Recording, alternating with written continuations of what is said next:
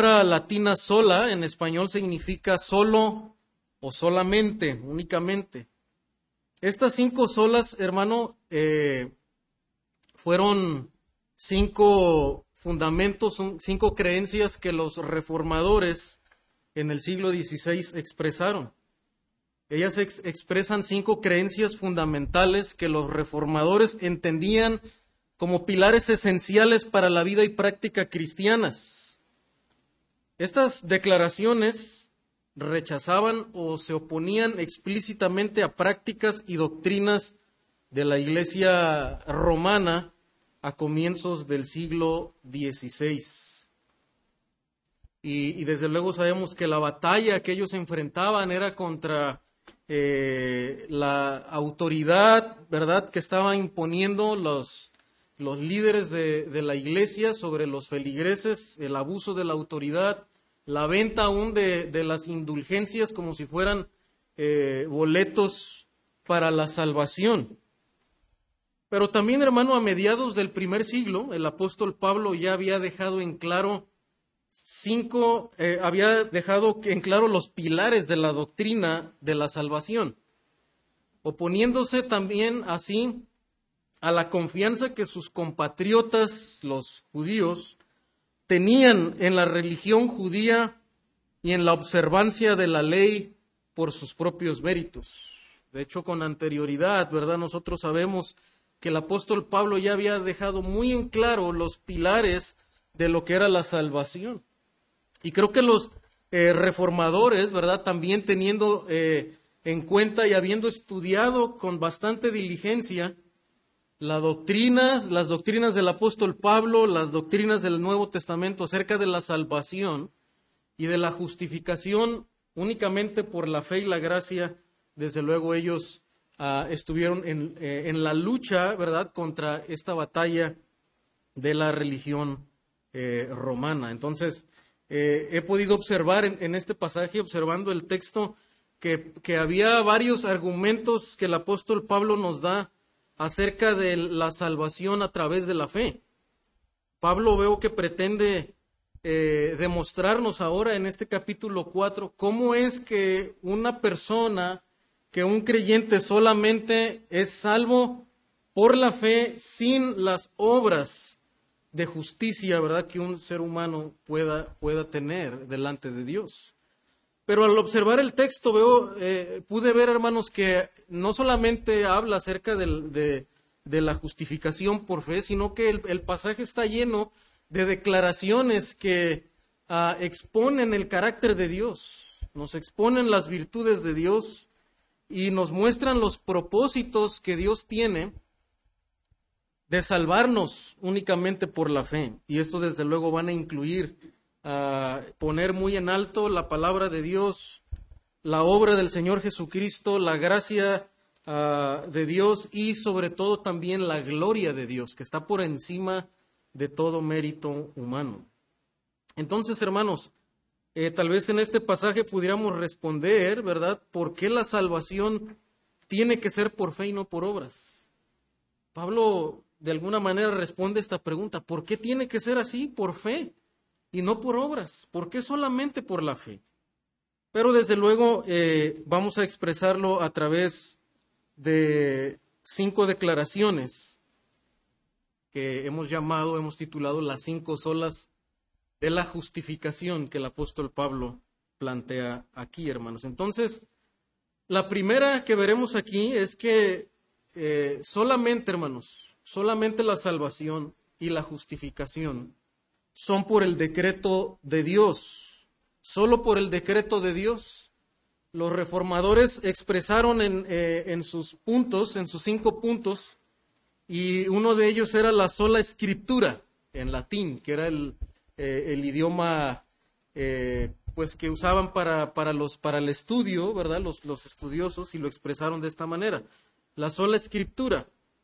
Es decir, solamente en la escritura podemos encontrar la norma de la salvación y no eh, en la idea del ser humano o en las tradiciones de los hombres, sino solamente lo que la escritura dice. Entonces las, eh, las personas, hermanos, los creyentes debemos poner atención a las declaraciones de la palabra de Dios y sujetarnos a ella, aunque a veces nuestro intelecto, nuestra, nuestra intuición humana aún pudieran pensar que, que va en contra de la lógica humana. Pero debemos ajustarnos a lo que la palabra de Dios dice, aún en contra de nuestro pensar o nuestros deseos. O sea, solamente el decreto de Dios nos muestra cómo es que el hombre es salvo. Y, mencionamos esto por lo que el apóstol Pablo va a decir. Dice, ¿qué pues diremos? Capítulo 4, que halló Abraham, nuestro padre, según la carne, porque si Abraham fue justificado por las obras, tiene de qué gloriarse, pero no para con Dios. Porque, ¿qué dice la escritura? Noten a, a dónde apela el apóstol Pablo primeramente, ¿verdad? Dice, ¿qué dice la escritura? O sea, para Pablo, hermanos, la norma por encima de toda norma no es lo, lo que Pablo va a decir, sino lo que la escritura dice. Y desde luego Pablo, inspirado por el Espíritu, ¿verdad? Va a explicar lo que el Antiguo Testamento ya ha enseñado. ¿Y qué dice la Escritura? De manera tajante, contundente, dice, creyó Abraham y le fue contado por justicia. Eso es lo que la Escritura dice creyó Abraham y le fue contado por justicia. Ahora, hermanos, como, como alguien ha dicho, mira, si, si Dios nada más dijera esto, sería suficiente para el ser humano. Aceptar, creyó Abraham y le fue contado por justicia y nada más. Y no tenemos que añadir nuestras obras. Y no tendría Dios que darnos explicaciones más de por qué es que Dios justificó a Abraham únicamente por creer. Esto sería suficiente con esta declaración. Sin embargo, Dios en su plan ha querido detallarnos también sus propósitos, por los que le ha placido salvarnos por la fe en Jesucristo. Y Pablo va a continuar explicando. Pero vemos entonces, hermano, que es por el decreto de Dios que Él muestra que la salvación es únicamente por la fe. Por la fe Él justifica al impío creyó Abraham y le fue contado por justicia. Y ahora, hermanos, el apóstol Pablo aquí va a citar dos pasajes de la escritura, el, primero de, de Génesis, donde el Señor declara que Abraham creyó y le fue contado por justicia, pero también nos va a mostrar un pasaje no solamente de la ley, de lo que nos conocemos como el Pentateuco, sino también a un otro de los salmos. Y cita la ley y los salmos. ¿Cuándo va a citar a los salmos? En el versículo 6. Como también David habla, dice, de la bienaventuranza del hombre a quien Dios atribuye justicia sin obras. Y desde luego, hermano, aquí para, para un judío que estuviera leyendo esto, ¿verdad? Esto sería declaraciones bastante importantes, porque primero, para ellos, ¿verdad? El Pentateuco era totalmente la ley de Dios, no había duda de eso. Y para ellos Abraham, ¿verdad? Había sido un, gran patriarca, tanto que dice que tenían a Abraham por padre. Y Dios está diciendo de Abraham que él fue justificado no por las obras que él hizo, sino por creer. Y luego va a añadir, ¿verdad? Otra declaración del Antiguo Testamento que hace David, que también para ellos, desde luego David era un hombre bastante importante, ¿verdad? Que Dios había usado en la historia de Israel, del pueblo de Dios. Y David dice, ¿verdad? Y expresa su arrepentimiento y expresa la bienaventuranza, la dicha de haber recibido el perdón de Dios, ¿verdad? sin haber hecho nada. Y él cita eh, el Salmo, ¿verdad? Versículo 8, del 7 al 8 aquí en Romanos 4, dice, bienaventurados aquellos cuyas iniquidades son perdonadas y cuyos pecados son cubiertos, bienaventurado el varón a quien el Señor no inculpa de pecado. David está arrepentido, está reconociendo su iniquidad y Dios está borrando sus pecados y teniéndolo por perdonado sin inculparle, sin acreditarle culpa. ¿Por qué?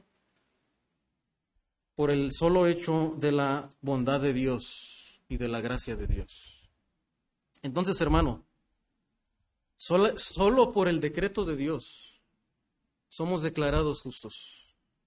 El plan de Dios, lo que Dios ha diseñado y ha decretado es que el ser humano sea salvo únicamente por el decreto de Dios, la sola escritura, como los reformadores habían señalado. Ahora, hermano, pero no solamente por el decreto de Dios, sino también que el Señor nos describe, ¿verdad?, cómo es que Dios ha, eh, ha obrado y ha mandado al hombre creer, le pide al hombre confiar en Él. Esto es la sola fe o la sola fide. Solo por la fe en Jesucristo. Creyó Abraham, dice la Escritura, y le fue contado por justicia. Y Pablo explica algo, hermano, un detalle bien importante aquí, en los versículos 1 al 2, porque dice, si Abraham fue justificado por las obras, obras, perdón, tiene de qué gloriarse. Y uno dice, ah, mira, pues Parece que Abraham entonces sí tenía de qué gloriarse, ¿verdad? Entonces Dios está aceptando que, que había una manera de gloriarse, ah, pero acá el apóstol Pablo dice, pero no para con Dios. Entonces nos explica algo importante, hermanos, es que desde luego que ah, mucho de, la, de, lo que vemos en la vida de Abraham fueron, fueron cosas buenas.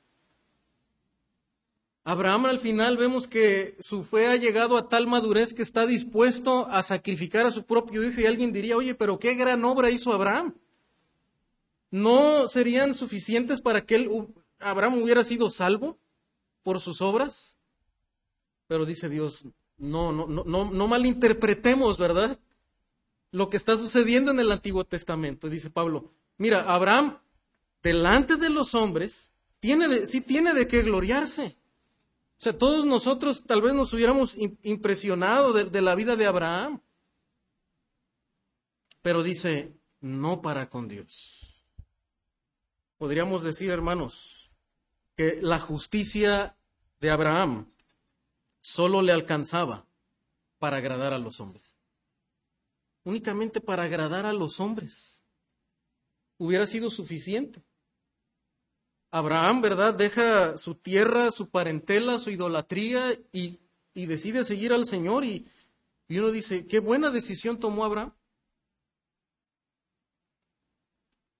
Y sería algo digno de imitar para nosotros. Pero como hemos estudiado en Génesis, ¿verdad? Que si empezamos a mirar con detalle la vida de Abraham, Abraham no fue un hombre perfecto delante de Dios. Y se acuerda que hemos visto, hermano, que, para ser justificado delante de Dios lo que Dios demanda es perfección y santidad. Nos damos cuenta que Abraham no cumplió, ¿verdad?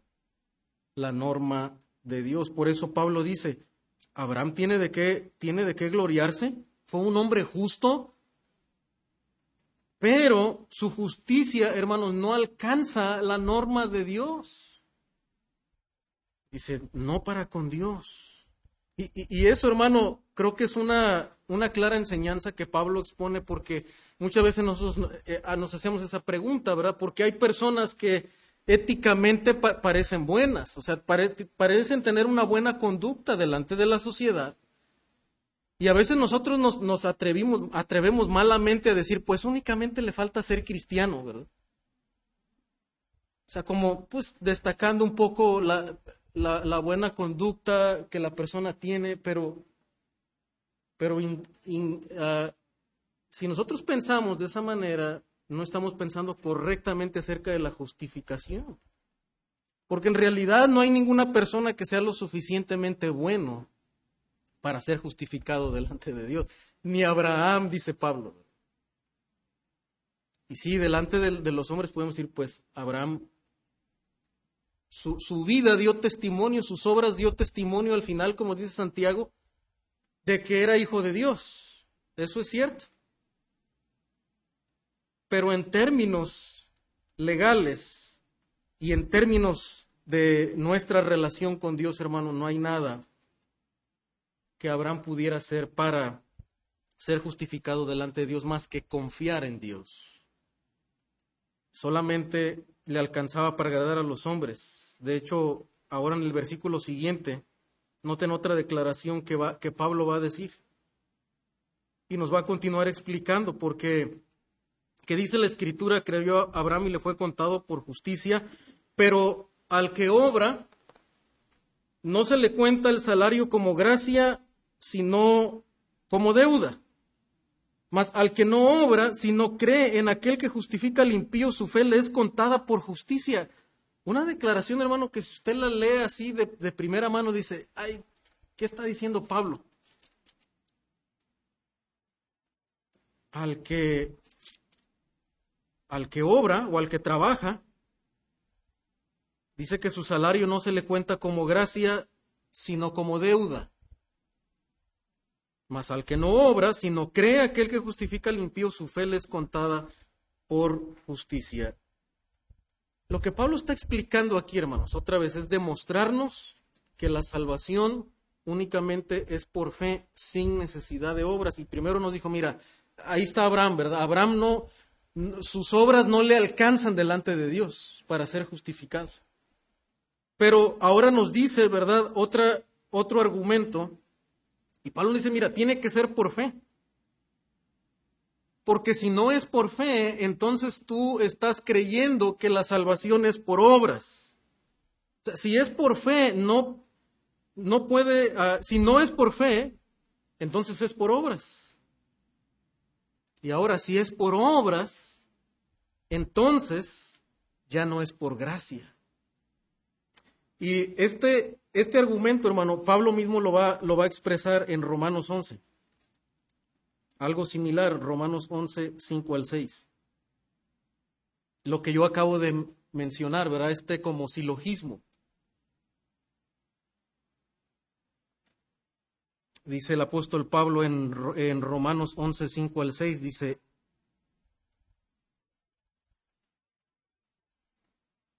Así también, aún en este tiempo, ha quedado un remanente escogido, hablando acá del pueblo de, de Israel, por gracia.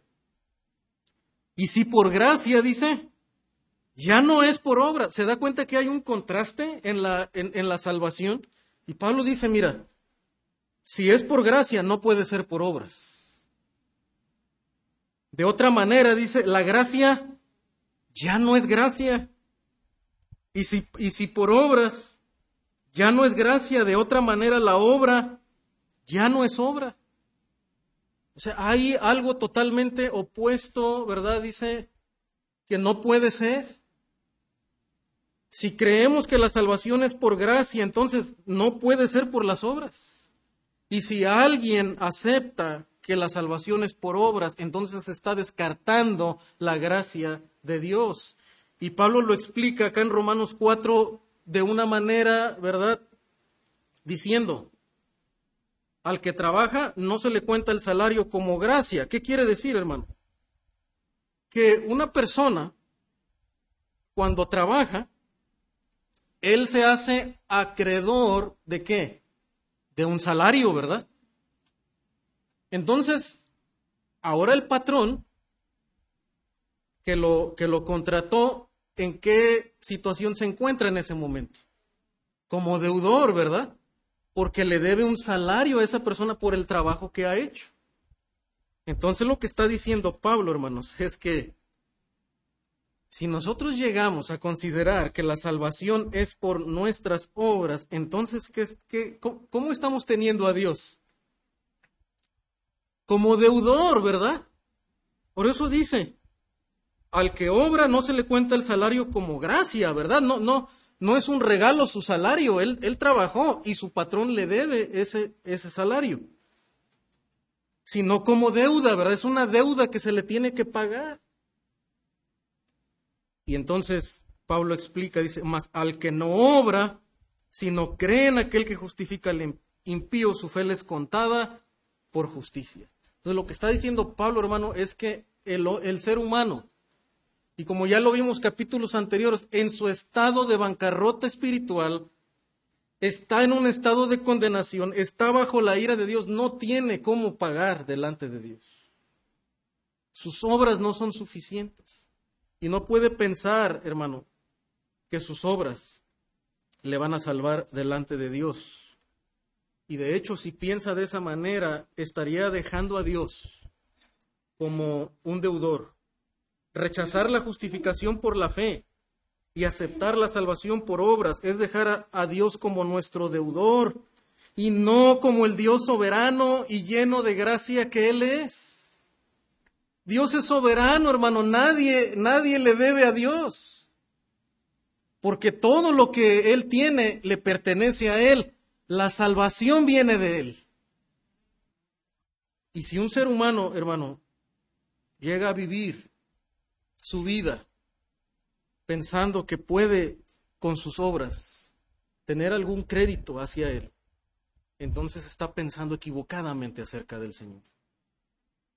Y se da cuenta, hermano, qué importante es entender la, justificación por fe. Esto es una, una, enseñanza que nosotros no podemos negociar con, con, las los demás movimientos del cristianismo. y alguien puede decir, bueno, pero pues es que todos todos profesamos la misma, todos creemos en Dios y creemos en el mismo Dios. Bueno, eso no es cierto, porque si alguien cree que puede ser salvo por sus méritos, hermano, está teniendo a Dios como un deudor y yo no creo que Dios me deba algo a mí. Es totalmente opuesto a lo que la Escritura enseña acerca de nuestro Dios. Él es soberano y Él es lleno de gracia. Nosotros estamos, de hecho, en deuda con Él, aunque Él, desde luego, nos ha querido dar su gracia. Ahora, hermano, en el contexto de este argumento, la descripción que Pablo hace del cristiano como de alguien que no trabaja, ¿verdad? Dice, más al que no obra, nosotros podríamos ser, bueno, pero es que Pablo está incitándonos a no trabajar. Porque dice, al que no obra, se le cuenta, ¿verdad? Dice, eh, su fe como justicia. Entonces no es necesario eh, trabajar, hacer obras. Bueno, un, un escritor lo aclara de la siguiente manera, me parece muy clara, dice. No pretende, como lo expresa este escritor, encomiar la pereza, como indica el contraste, sino cree en el que justifica al malvado. Lo que Pablo quiere afirmar es el hecho de que los cristianos no basan su relación con Dios en sus acciones. Pablo dice, ¿verdad? Sino que cree al que justifica al impío. Su fe le es contada por justicia. Lo que está diciendo, hermano, es que nuestra relación con Dios que Dios nos acepte delante de Él, nos perdone nuestras iniquidades, no se basa en, la, en el trabajo que nosotros podamos hacer. De hecho, ahora hermano, estando ya justificado, si usted es un creyente, usted cree firmemente, que usted es hijo de Dios por la fe en el Señor Jesucristo, de hecho, ni nuestra relación, nuestra permanencia en la relación con Dios se basa en las obras que nosotros podamos hacer.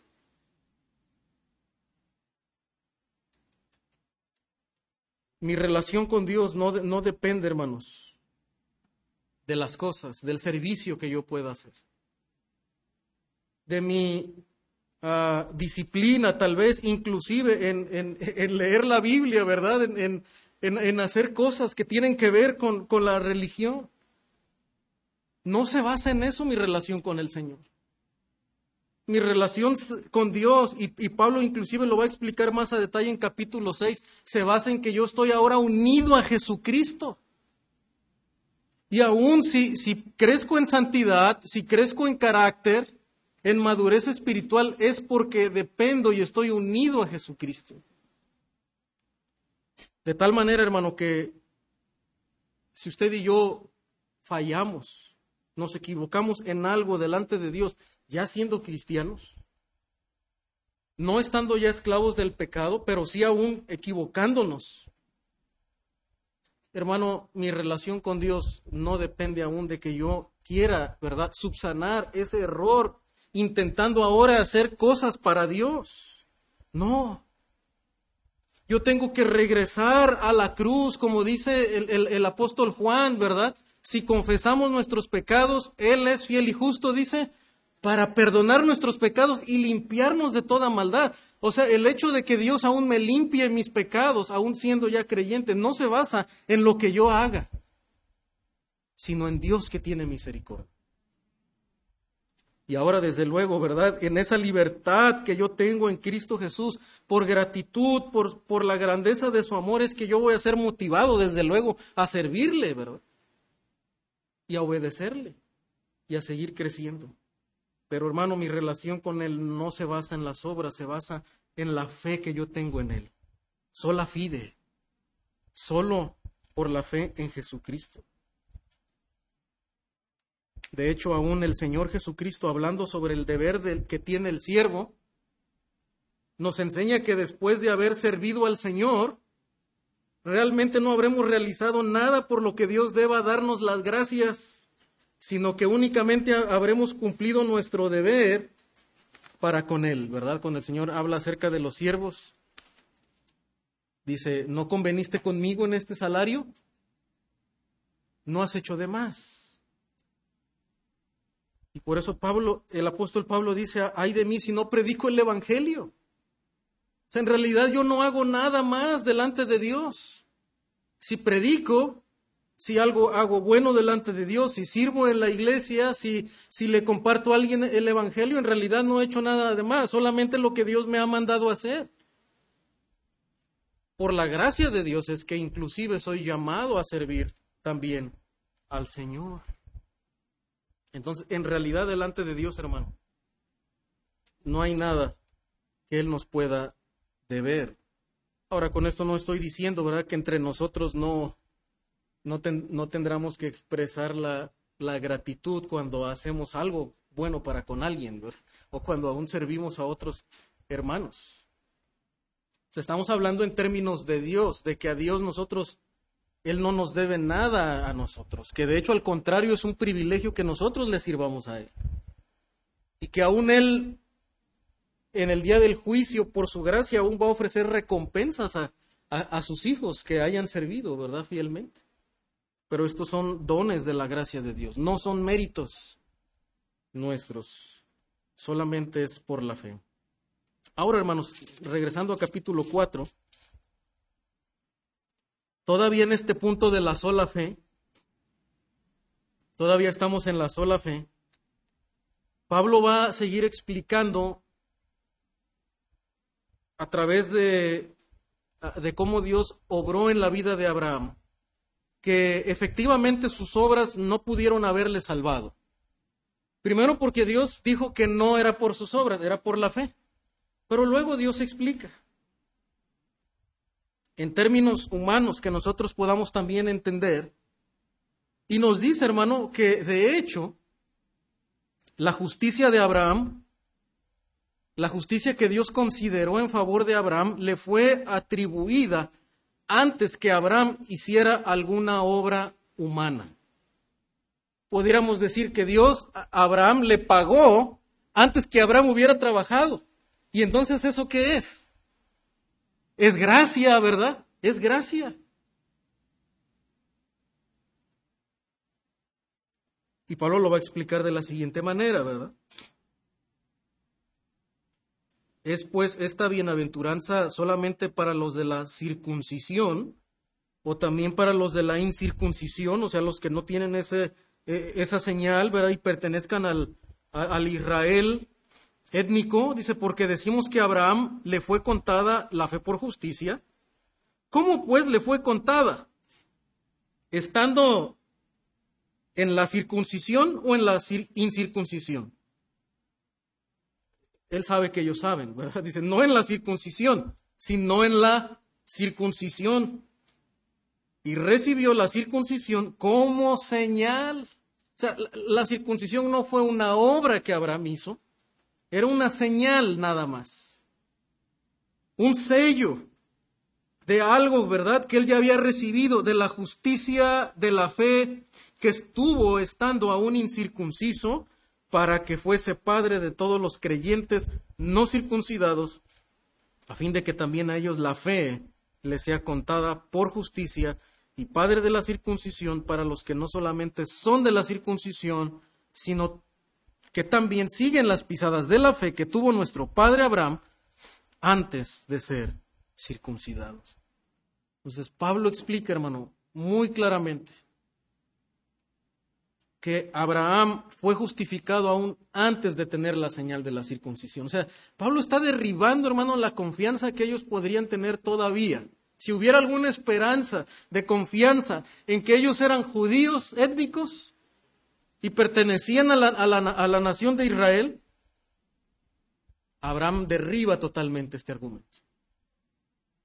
Y le dice, mira, esto fue una señal nada más. Y Dios le dio esta señal a Abraham. Y Dios declaró que Abraham había sido justificado antes de ser circuncidado. Así es que no pongas tu confianza en algo externo, en una obra, ¿verdad?, externa de, de la carne. No pongas tu confianza en tu identidad étnica, en tu nacionalidad. Es lo que Abraham está diciendo y explicándonos que solamente entonces es por creer en Jesucristo. Y ahora, ¿verdad? Esta ofrecimiento de la salvación. Es, dice, tanto para aquellos que son circuncidados como para los que no son circuncidados, porque en el plan de Dios, hermano, Dios ya tenía, ¿verdad? Tomar en cuenta y salvar aún de otras nacionalidades y de otros pueblos, para que la salvación alcanzara a todos los pueblos y no solo a los descendientes físicos de Abraham. Entonces, hermano, Pablo ahora va a explicar algo más, otro argumento más, otro golpe más para la, para la esperanza que tal vez el judío pudiera tener, su confianza en la ley mosaica. Y también Pablo ahora nos va a argumentar que Dios va a justificar, ¿verdad? Y declarar justo a alguien antes de que una persona se apegara a los lineamientos de la ley. Y lo va a explicar en versículos 13, dice, porque no por la ley fue dada a Abraham o a su descendencia la promesa, ¿verdad? La promesa de salvación y la justificación no fue por la ley. Dice de que sería heredero del mundo, sino por la fe de la justicia. Ahora, ¿qué significa esto que sería heredero del mundo? Bueno, esto quiere decir, hermano, lo que ya vimos en Génesis es que a través de la simiente de Abraham, la cual es Jesucristo, la simiente, ¿se acuerdan? No las simientes, sino la simiente, dice Pablo en Gálatas. Dios prometió traer salvación a las naciones. En tu simiente, dice, serán benditas todas las naciones. Ahora, no que todo el, todo el mundo va a ser salvo, cada uno de los que existen en el mundo, sino que es ofrecida a todo pueblo. No, no solamente sería el pueblo judío, sino de las demás nacionalidades también.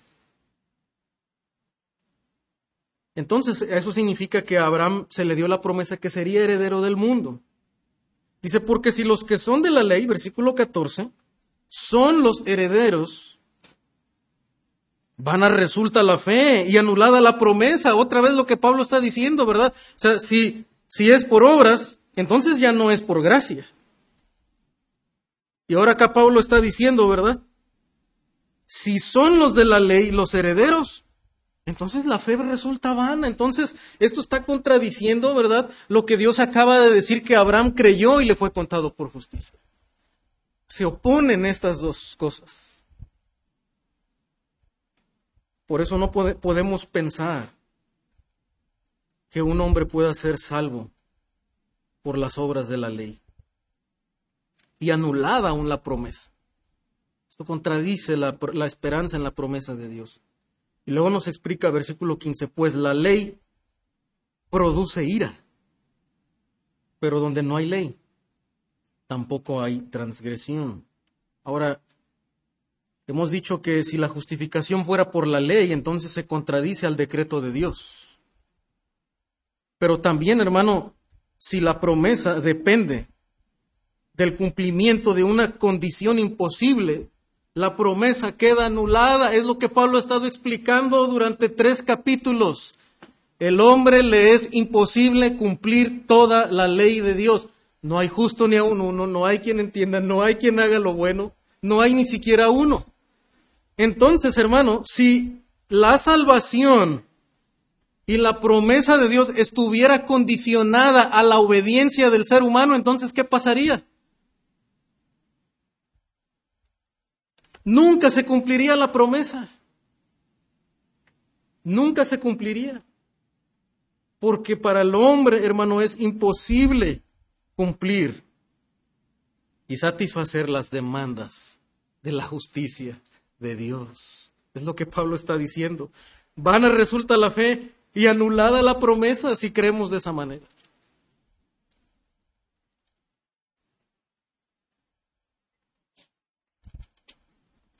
regresando al argumento de Pablo, dice, pues la ley produce ura. Ahora nos explica la función de la ley, porque ya ha explicado un poco antes también Pablo, pero ahora vuelve a, a señalarnos.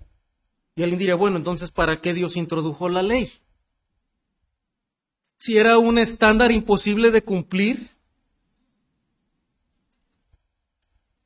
entonces, ¿por qué el Señor introduce la ley?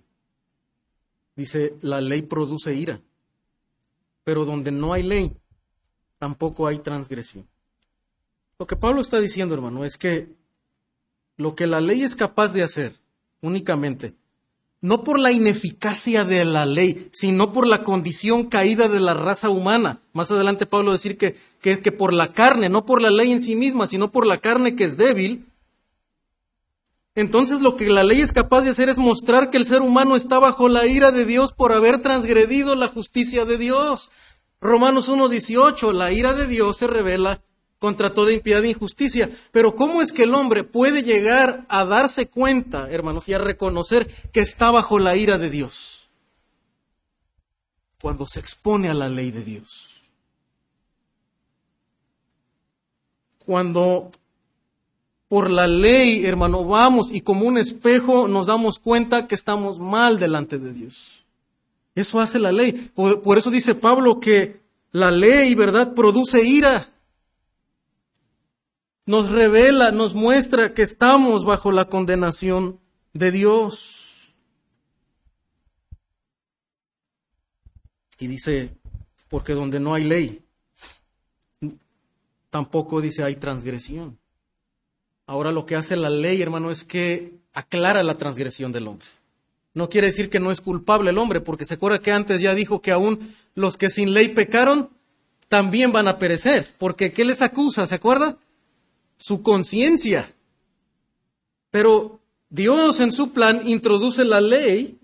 ¿Para qué? Para mostrarle con más claridad al hombre su condición caída.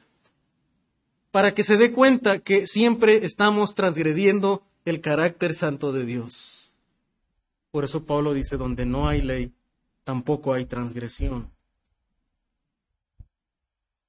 Por tanto, dice Pablo, ¿verdad? Aquí está la conclusión otra vez. No te come, cómo retoma.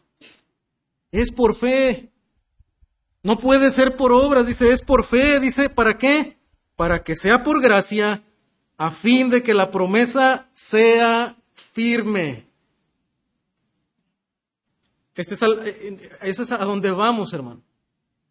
La promesa de salvación a Abraham y el perdón otorgado a David, que, que se mencionó hace un momento, nos muestran que no se basaron en algún mérito personal de ellos, solo lo obtuvieron por la fe.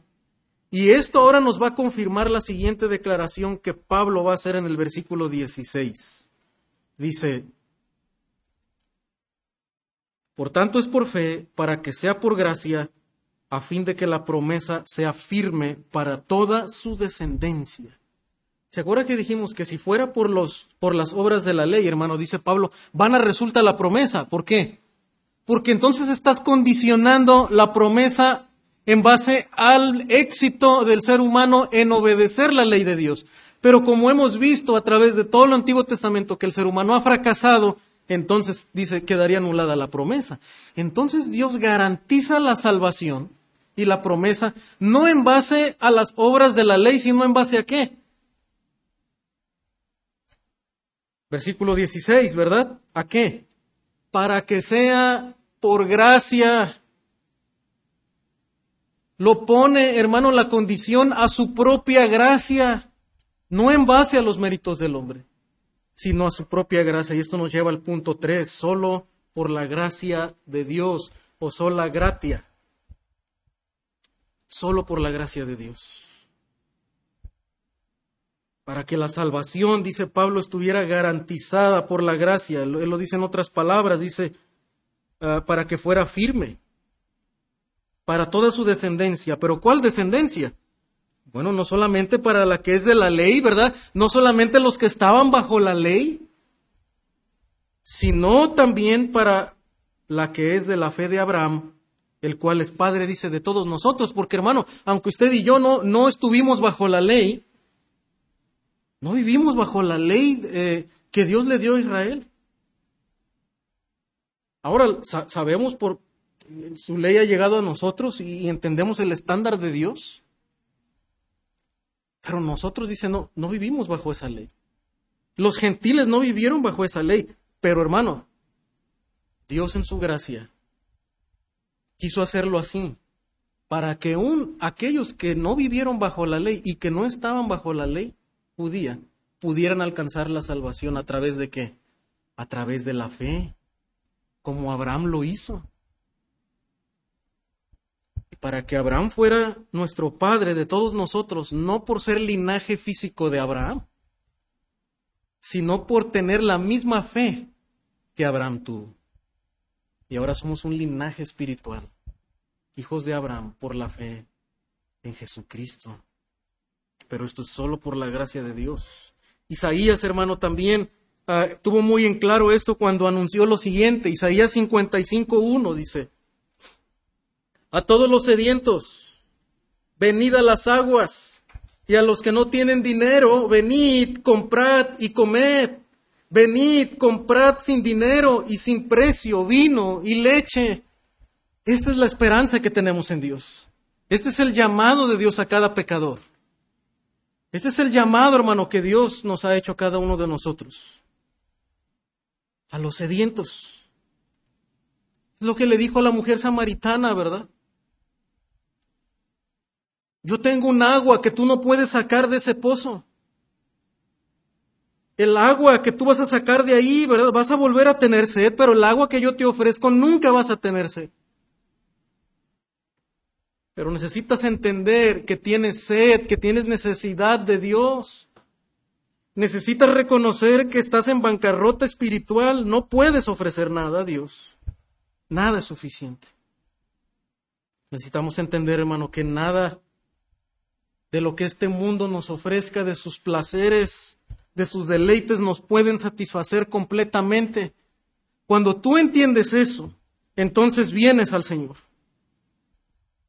y vienes a buscar agua, reconociendo que no tienes dinero para comprar. Pero esa es la oferta del Señor, esa es la gracia de Dios. Vengan y compren sin dinero, sin precio, vino y leche. Y tal vez si tú estás oyendo en esta mañana y nunca has venido al Señor, siempre has te has reservado en tu corazón pensando que todavía hay algo ahí de bueno. Que te puede salvar de la condenación de Dios. Pero quiera Dios que en esta mañana puedas reconocer delante de Él que no es posible. No hay nada. Somos miserables delante de Él. No podemos comprar nada de Dios. Y solamente Él nos ofrece que vayamos a Él y recibamos el don de la salvación.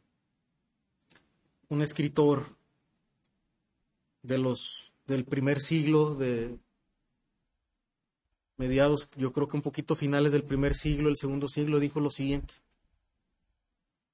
¿Por qué la iglesia va a estar preocupada por los méritos cuando tiene un motivo mucho más cierto y firme para gloriarse en la benevolencia de Dios?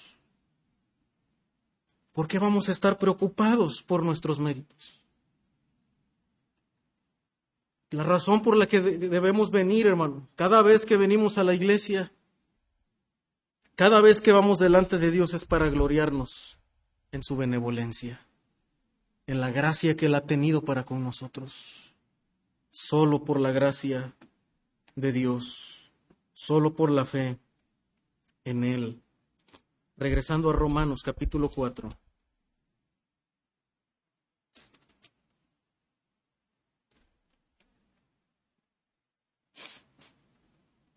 Vamos al versículo 18 y esto nos va a llevar al último punto que es solo para la gloria de Dios. Soli deo gloria.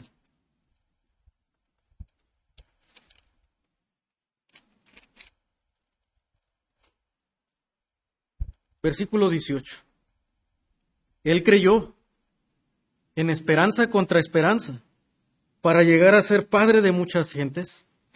Conforme a lo que se le había dicho, así será tu descendencia. Y no se debilitó en la fe al considerar su cuerpo, que estaba ya como muerto, siendo de casi cien años, o la esterilidad de la matriz de Sara. Tampoco dudó por incredulidad de la promesa de Dios, sino que se fortaleció en fe, dando gloria a Dios.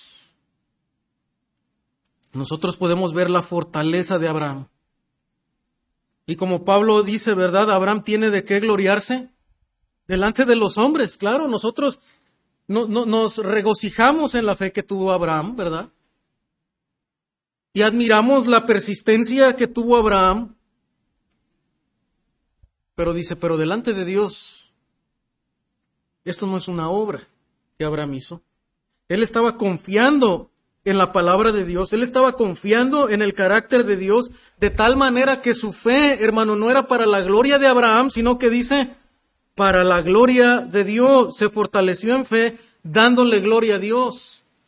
Es decir, que la, fe no es una obra. Confiar, hermano, es el acto, ¿verdad?, donde, Dios, donde el ser humano entiende su incapacidad y se entrega totalmente al poder de Dios y a lo que Dios puede hacer por él. No es una obra. Por eso eh, el, apóstol dice, ¿verdad? Dándole gloria a Dios, plenamente convencido de que era también poderoso para hacer todo lo que había prometido. Y de esta manera Abraham, Abraham le da la gloria a Dios. ¿Por qué? Porque Abraham está confiando en el poder de Dios. Porque él ya estaba, como dice, ya como muerto, un hombre de 100 años. ¿Cómo podía producir vida? ¿Cómo podía procrear, hermano, un hombre de 100 años? Ya, ya no, humanamente, médicamente, biológicamente era imposible. Y no solamente él, sino también dice la esterilidad de la matriz de Sara. Y Dios, hermano, está produciendo vida donde es imposible que se produzca vida en términos humanos. Y esta era la fe de Abraham. Abraham creyó, ¿verdad? En el poder de Dios, estuvo plenamente convencido que Dios iba a cumplir su promesa. O claramente no por Abraham, ¿verdad? Porque Abraham no podía dar vida, su, su esposa tampoco. Solamente el cumplimiento de la promesa vendría por Dios mismo y por su poder absoluto. Y dice, por lo cual su fe le fue contada por justicia. Y no solamente con respecto a él se escribió que le fue contada, sino también con respecto a nosotros, a quien ha de ser contada. Entonces, hermano, la fe de Abraham podemos ver claramente que fue para la gloria de Dios. Su fe, su confianza exaltaba el poder y la bondad de Dios. Su fe le quitaba todo a mérito alguno al patriarca.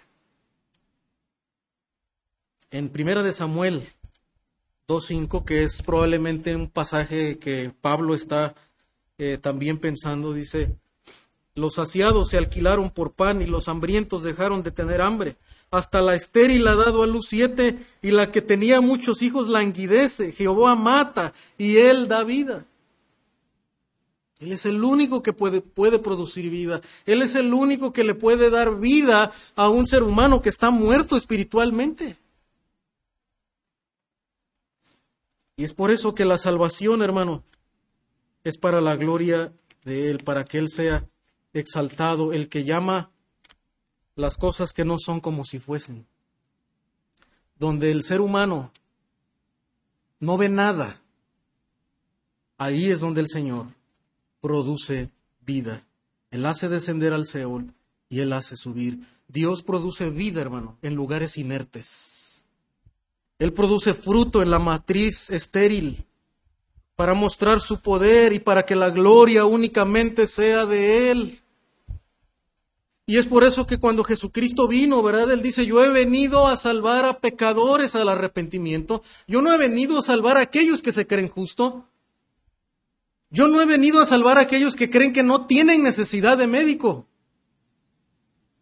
Los sanos no tienen necesidad de médico. Los que se creen sanos no tienen necesidad.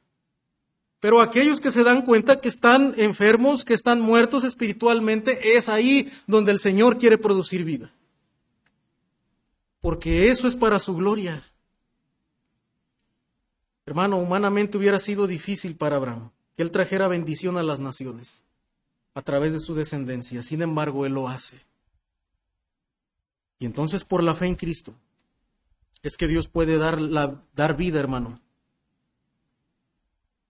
a un joven rebelde que ha vivido su vida en rebeldía contra toda autoridad pero que viene sumiso delante de Dios, reconociendo que ha pecado contra Dios, como aquel hijo pródigo, ¿verdad? He pecado contra el cielo y contra ti. Aquel, aquel hombre que está esclavo de los vicios y que reconoce que por él solo no puede salir de esa esclavitud Dios puede dar vida a un hombre avaricioso que está confinado, que al amor al dinero, que vive para sí y para, y para engrandecer su nombre. Pero necesita reconocer que necesita de Dios como Dios lo llamó a aquel joven rico. Pero también Dios puede dar vida, hermano, aún al, al hombre que está cegado por su religiosidad.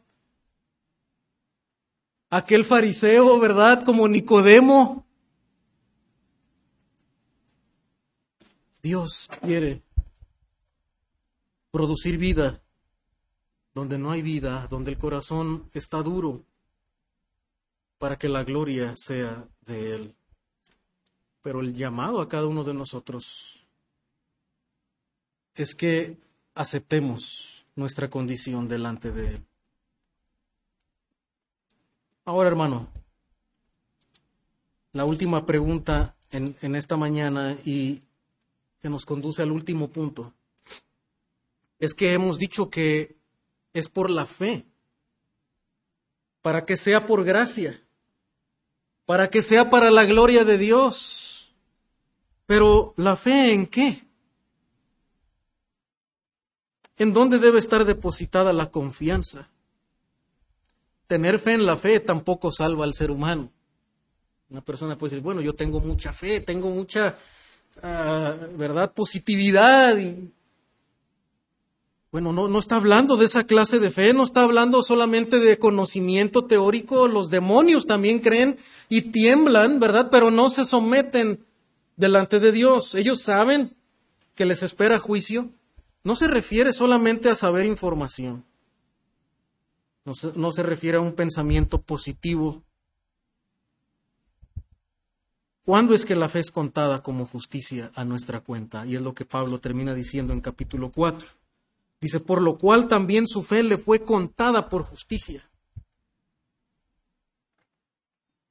Y no solamente con respecto al se escribió que le fue contada, sino también con respecto a nosotros, dice, a quienes ha de ser contada, esto es, a los que creemos en el que levantó de los muertos a Jesús, Señor nuestro el cual fue entregado por nuestras transgresiones y resucitado para nuestra justificación. Usted debe confiar solamente en la persona de Jesucristo y en la obra que Él ha hecho. Y Pablo hace como una, como una analogía, ¿verdad? Porque Dios dio vida a Abraham estando como muerto. Y dio vida, ¿verdad? Donde no había posibilidad para, para dar vida. Pero ahora, ¿verdad? Dios ha querido darnos vida a través de la resurrección de Jesucristo. Entonces, es a través, hermano, de creer en el Cristo resucitado y el Cristo crucificado por nuestras cuentas, tomando nuestro lugar, ¿verdad? Ahí en la cruz, llevando nuestras culpas y ofreciéndonos ahora su justicia para que la justicia de Él sea puesta a nuestra cuenta, es que el ser humano puede ser justificado delante de Dios. Lo que el ser humano tiene que creer es esto, hermano.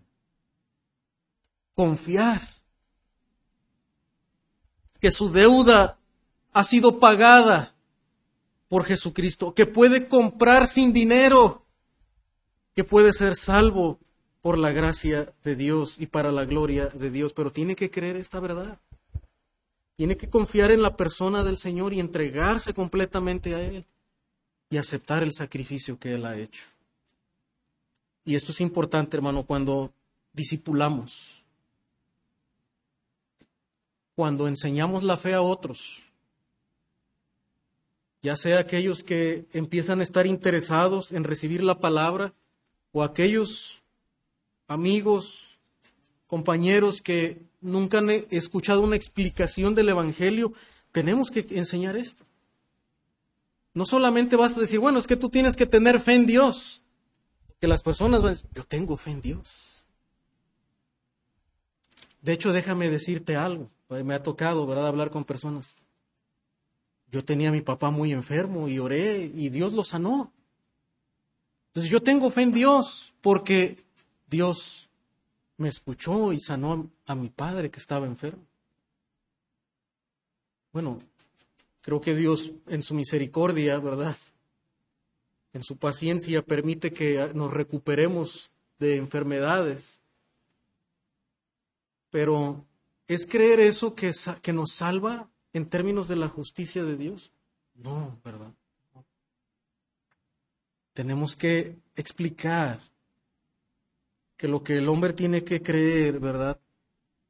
Es que sus obras no son suficientes pero que Dios ya hizo una obra a través de la muerte de Cristo y lo resucitó para que Él pueda tener vida.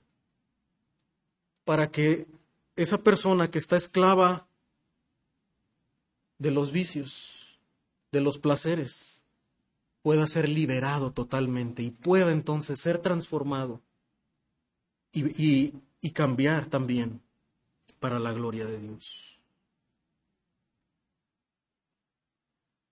De hecho, en 1 Corintios 1.30 dice que Dios mismo es nuestra justicia. Y como bien observa un escritor, el apóstol no dice que Jesucristo ha sido enviado para que nos ayude a alcanzar la justicia, sino para hacer nuestra justicia. Fuimos hechos justicia de Dios en Él. Y esta es la idea equivocada que muchas veces las personas, cuando vienen de una religión tradicional, traen en mente. Y llegan a pensar, bueno, sí, yo creo en Jesucristo y, Jesucristo me va a ayudar a alcanzar la justicia, ¿verdad? Y de hecho ven a Jesús como un maestro. si yo sigo las pisadas de Jesús, yo voy a alcanzar la justicia. No, eso no dice la Escritura. Jesucristo es nuestra justicia.